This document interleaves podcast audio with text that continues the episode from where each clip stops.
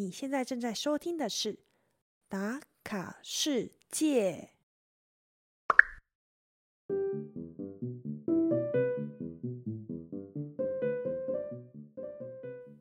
延续上周，Pauline 将分享更多工作上接触到过的案子，像是对欧洲客户啊、亚洲客户需要不同的应对技巧，以及在这个领域时时常会听到 ESG。那 ESG 又是什么呢？他们又是如何判定每一个项目是属于哪一个类别的呢？这一集啊，Pauline 会来一一为你解答。哦，话说永续和金融这两个大题目，八竿子打不着。没想到却是现今正夯的议题。这个产业开放的职缺如春笋般冒出，难道一直找不到工作的小月要考虑转职吗？节目的尾声啊，Pauline 针对不同阶段的人给出了一些小建议，希望能够对正在收听的你有帮助。来吧，一起来和 Pauline 打卡欧洲，打开你的全世界。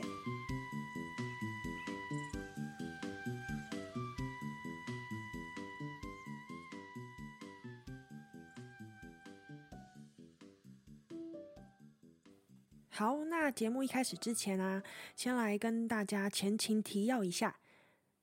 这两集呢，也就是第二十三集跟二十四集呢，我们邀请了在德国工作四五年的 Pauline 来与我们聊聊有关能源转型啊，还有永续金融相关的领域。那上一集啊，我们先从 Pauline 的背景和经历开始聊起。在求学阶段的时候啊，他是如何接触到这个自己非常感兴趣的领域？接着啊，在选填科系到出国念书，他是如何按部就班、照着计划前进呢？那在德国念书毕业之后啊，Pauline 顺利找到了一个实习工作，那也算是他真正的进入和自己梦寐以求的产业，做一些很多很酷的专案。他在节目上啊有分享到，像是一个类似转型正义相关的案子。他们整个团队啊，如何协助在非再生能源相关产业的家庭成员转职？那他当时提到的一个案例是在煤矿业的部分。另外一个我自己很喜欢的专案哦，就是一个类似公民参与的部分。当时啊，他和团队一起设计了一本有关再生能源的着色书，而且啊，他们还有寄给德国前总理梅克尔，还有台湾的总统蔡英文。以及非常支持篮球的 法国总统艾曼纽马克宏，那当时他们还有收到他们的回信哦，我觉得超酷的。哎，对了，打卡世界的 Instagram 有 Pauline 分享的照片，有兴趣的人可以去看一下哦。接着啊，我们还有聊到啊，什么是能源转型？以 Pauline 啊，他在第一线接触这个产业的心得，与我们分享了很多他的看法。像是能源转型的由来，以及到现在的趋势，诶，我们在上集的内容都有讲到很多哦。最后啊，要跟你抱歉一下，因为上集播出之后啊，有许多听众反映声音偏小，因为当时录音的环境啊不是太好，所以收音的效果就欠佳。至于这一集呢，因为我们是同一个时间录音的，所以我也只能够后置，尽量把声音调大声一点啦。那还请你多多包涵喽。如果你知道身边的朋友也对这个领域有想进一步的了解，也欢迎你把这两集与他们分享。那我们就准备要继续收听下集 Pauline 的分享喽。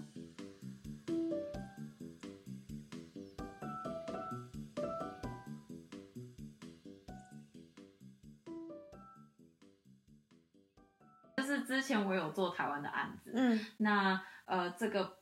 这个案子是针对台湾某一个嗯风力发电厂，那它除了看你的债券之外，我们也可以看你的 loans，就是贷款。嗯，对，像假如说今天是银行，他们可能就是给贷款，他们不是去借钱嘛？对，他们是借钱给别人，所以他们借钱给别人的这些项目，我们可以去做评比。那我们当然也有针对做某个 project 某个项目。去做评比，OK，呃，或者是某个公司，他今天可能要 IPO，或者是他今天可能就是完完全一个是做 EV 的公司，或是他们是做风力发电机的公司，那呃，我们也可以都直接针对他们想要做的事情做评比。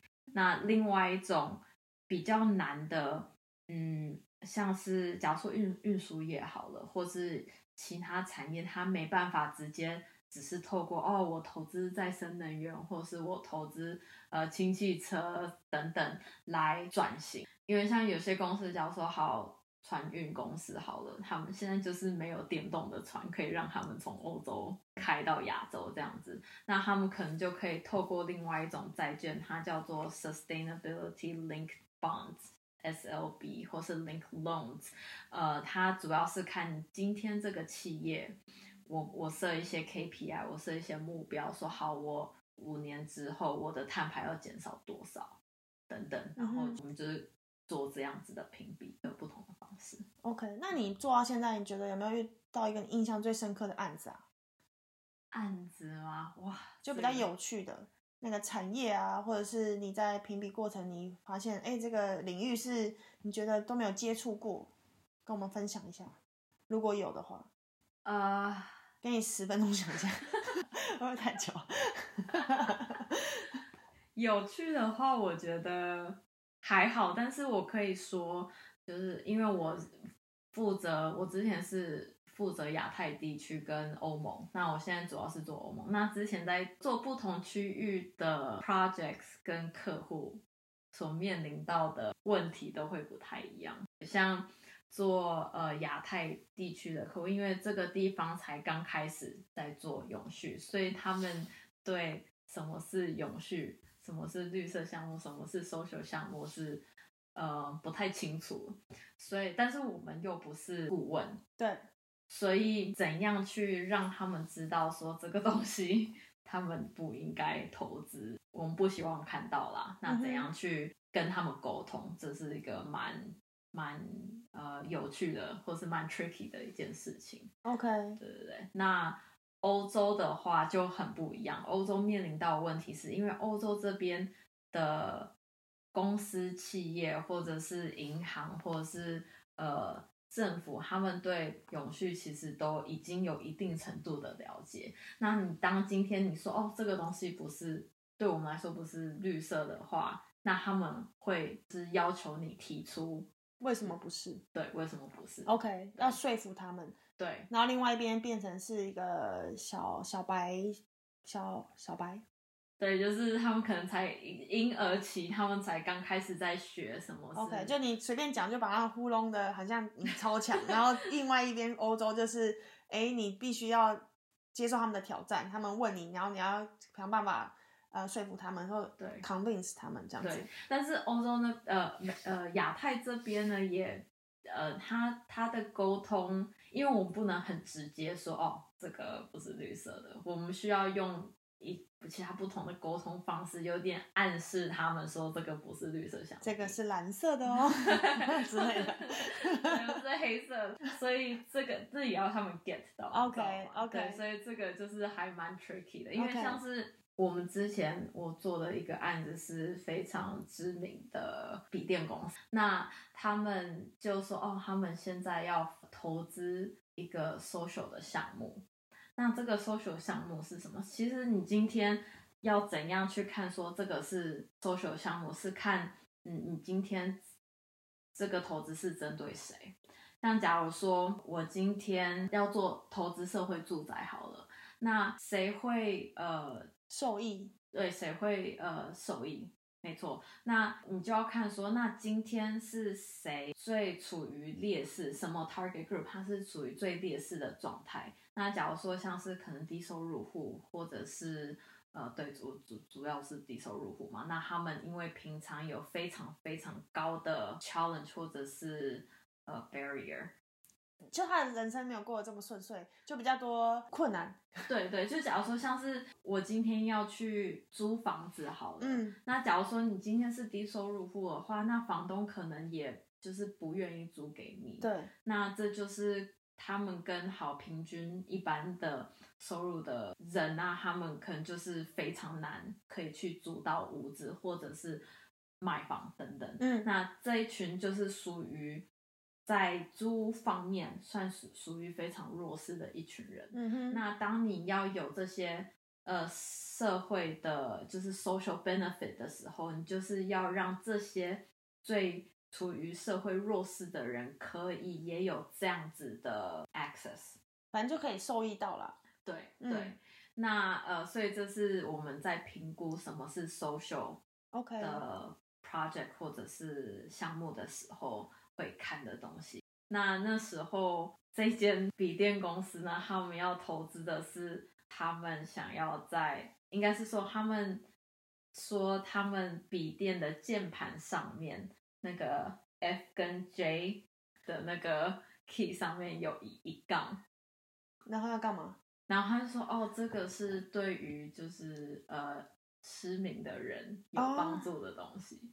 但是因为这个是每家笔店都有在做，这个不是你今天去做 extra 的事情来呃 benefit 这些弱势族群。OK，这个是就应该是说 business as usual，平常每每个每个笔电公司对你刚刚一讲，我一看我的笔电真的有这两杠哎，我平常不会注意，所以它是为了帮就是呃有视觉障碍的人去设计的吗？其实不完全，就是如果你真的是要帮视觉障碍的人专属为他们设计的话，那其实并不是需要键盘，他们是需要那个可以读。哦，对啊，嗯，嗯到底，嗯，对，所以这个就不是带给这些弱势族群有这些 benefits 的项目，所以这最后就没有通过。对 OK，所以你刚刚讲的那个 social 的部分就是 ESG 里面的 S 吗？对。OK，那我们既然讲到 ESG，来跟大家介绍什么是 ESG 好了。可以，其实我们公司最有名的是我们做 ESG 的 risk rating，就是 ESG 就是 environmental social governance。environmental 就是环境，那 social 就是可能一间公司它的社会相关的可能策略啊，或者是政策等等。那 governance 就是治理。那平常今天金融机构它在呃评估说，哎，这间公司好不好啊，或者值不值得投资，他们可能就是看他们的哦 profit 收入等等。那呃 ESG 主要是在看这间公司这三方面他们做的怎么样。那当然他们没有实质上的，就说哦。嗯还没有一个数学上非常可以直接计算出来的东西。就是比较无形的吧，这种对东西就是要看很多新闻，或是你做了什么样的内容累积下来的去对评估。对对那那它不是一个公式算得出来。对，没错。那我们公司就是在评估这些企业他们在这方面做的怎么样，然后就会有一个 rating 这样子，有个分数。OK，、嗯，了解。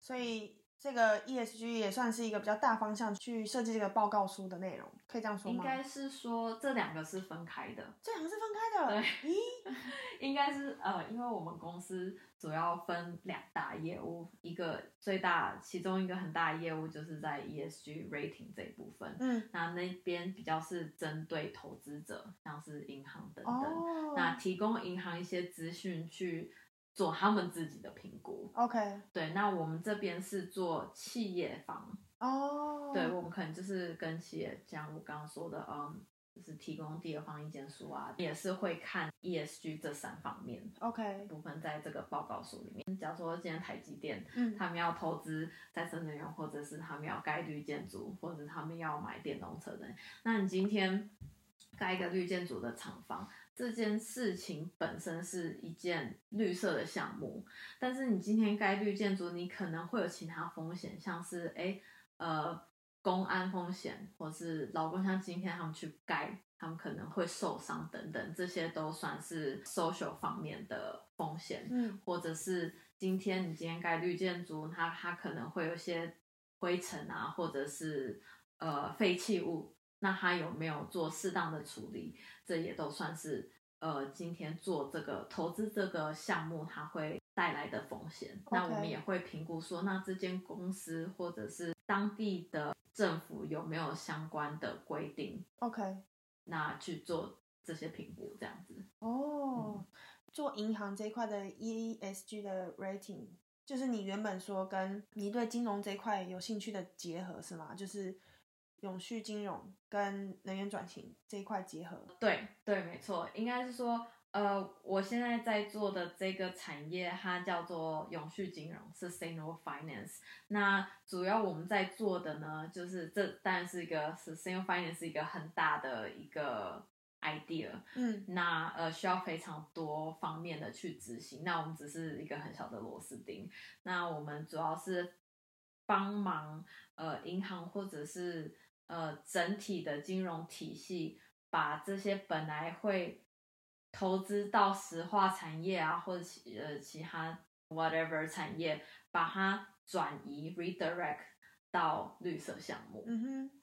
那因为你今天做能源转型，或是要去因气候变迁做这些项目，你都是需要钱嘛？嗯，对。那我们就是扮演其中那个小小的角色，告诉投资者，或是告诉同公司，或者是银行，或者是政府说，呃，哪些是绿色项目，你可以投资这些东西。OK，所以等于是你发现哇，没想到金融是可以跟这些东西结合。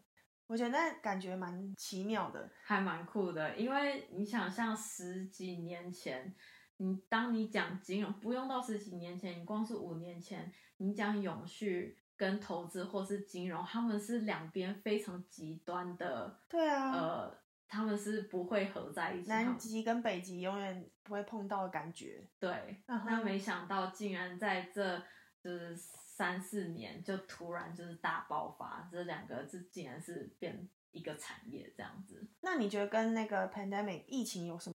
有，呃，其实 pandemic 我们这个产业在呃疫情期间突然大爆发，因为那时候开始各方不管是公民啊，或者是政府啊等等，他们就开始关注到说，哎，就是我们之前的做事方式。是有问题的，然后开始大家呃关注到气候的议题啊，或者是关注到主要就是 social 这方面嘛，因为医疗啊等等，就是都会一起带到三号，就是一起带到气候变迁这样子，就开始有非常多的资金跟关注在这上面。哦，OK，蛮有趣的，因为在开录之前有聊到说。他发现这几年的，就是相关的职缺开放的很多，刚好跟我最近在找工作完全相反。因为我前几集有抱怨说，我都找不到工作。对，那他说他好像没有这个问题，我觉得好像是不是该来个转行一下？对，所以如果假设啦，好，今天这个收听的人突然对这个能源转型很有兴趣，你会建议他从哪个方面入门或者去下手？嗯，当然，如果你完全没有能源转型或是永续相关背景的话，因为它是一个非常非常大的题目，那我觉得其实也不会难入门。那我觉得就是可以从一些呃线上课程啊，或者是 YouTube 应该也是蛮多，就是在讲相关的，或者是多 follow 一些目前欧洲议题，从这边开始关注，或者是你一般。生活上面的，我觉得也可以，就是多多关注这样子，因为其实永续或者是能源转型，就是就是在我们旁边。我当初会对绿建筑非常有趣，就是因为我就是住在一个建筑里，我去学校也是在一个建筑里，那我生活中的东西就可以让它改善，然后变得更有效率，这件事是非常有感的，而且很有意义。对，意义我那时候就对，就是没错。哎，听起来就是很大的使命，好吗？OK 啦，就勇敢的讲出来。好，那那是对，就是像我这样的麻瓜入门是这样子。那假设如果今天已经有在台湾在做这一块能源转型的人，那他就是觉得哦，我也想要到欧洲发展，你会给他怎么样的建议？当然，就是想要来欧洲的话，呃，有不同的方式。那第一个人当然可以就是直接投履历，嗯。那第二种方式就可能跟我一样，就是透过来这边念书，然后在念书的期间，或是念书完，因为你有这里当地的学位，然后可以找这边的工作这样子。那这其中比较可能需要呃注意的点是，你今天如果已经在台湾有工作的话，那跟能源转型或者永续，或是你以后想要。做不同领域的话，那你到欧洲念了这个可能 master 或是什么 program，你念完之后，你在这边，假如说好，你之前是做 marketing，然后你现在想要做呃再生能源，这边的公司其实对你之前 marketing 的经验，其实是基本上被常常它是不会算在你的 work experience 里面。所以你需要非常 open，就是能接受你来了这边。虽然你可能之前在台湾有五年工作经验，来这里可能还是从最初阶的 position 开始。嗯哼。对，但假设如果他在台湾就是做能源转型呢，也是可以的吗？嗯累积的话，可以。如果你能源转型，你还是做同样的事情，哦因为能源转型也是很大嘛。嗯那像可能之前有人是做太阳能，那他现在想要转风能，那这其实也是不同的领域领域对，因为就像你今天如果是念机械系，然后你要转去不知道工，这个举例我也接不了，我接不了，又不是练机械系。但应该是说，呃，就像你今天在 engineering 之下，它还是有分机械系或者是什么呃电机系啊，所以你如果今天要到欧洲，你读了 master，然后你想要继续。做同样你在台湾做类似的事情的话，那是很有可能你可以得到一个算不错中间 level 的缺。嗯呃，但是如果你也是要转到一个不同的跑道的话，那非常有可能是需要从比较初阶的位置开始做。嗯哼，那你自己本身有没有打算就是回台湾去发展这一块呢？呃，对我非常希望，近期我不确定，呃，因为因为目前呃，据我知道的是，我想要做的事情在台湾还没有这样子的机会。OK，那想说，同时先在欧洲先磨练一下，先取个经，然后可能到时候回台湾可以呃贡献这样子。嗯那所以同时我也是尽量在回台湾的时候就可以先做一些演讲啊，或者是工作坊，嗯那就是可以同时 contribute 就不用等到时候可能五年、十年后才回去，对哈啊，，对啊，可以同时进行。那最后的话，就是你刚刚有提到你有时候会办演讲跟工作坊，那你在我们的听众假设对这有兴趣，他要去哪里找到这些资讯呢？这是非常好的问题。什么？还是你都是讲给爸爸妈妈听？工作坊讲给家人听？没有，因为我通常就是我都是在 Facebook 上面，或者是我就是找一些我已经认识的人就是因为在台湾的一些 network 这样子，那我会跟他们说、哦我要回去了，然后他们可能就会帮我办这样。但是我预计现在也在规划，就是我们到时候跟另外一个朋友会出一个 podcast。那呃，这个 podcast 会叫做《绿领台老在欧洲》，我们会去介绍绿领工作会长什么样子。因为可能在台湾，大家想到绿领工作就是可能捡垃圾啊、环保啊，或者什么净滩啊，金碳，对，没错，都是。但是，对，但是其实绿林可以，它可以长得非常的多元，而且可能超乎你的想象。像是如果你今天是呃律师，你有可能是绿林。像之前我做我呃工作的那个智库，大概我们应该有一半以上的人都是律师，嗯嗯，因为他们是做政策的。嗯，那像是呃，你今天如果是 graphic designer 的话，你有可能是绿领，因为都出书了嘛。对嗯，对，像是我之前就 hire 了一个 graphic designer 在我们的 team 上面这样子，嗯对，所以呃，想透过这个节目让。呃，就是在台湾的朋友们也可以知道说，哎，绿领不是只是检测水质啊、空污等等，或是捡垃圾之类的，就是、嗯嗯嗯呃，打开大家对绿林工作的想象，这样子。嗯，好哦，那大家有兴趣的话，等他们节目上线，大概什么时候呢？你有没有一个？没关系，我假设如果上线，我再帮你宣传一波好了。然后节目叫做《绿林台劳在欧洲》，对，那有兴趣的人到时候就可以去听听看他的节目。那今天打卡世界真的很开心，让柏林来跟我们分享一下什么是能源转型，还有永续金融这一块领域，真的是一个知识型含量非常高的一集呀、那听到最后的人，我也是非常想给你鼓鼓掌，真的感觉知识量超爆表。对，那很感谢 Pauline 今天愿意花时间来打卡世界玩耍。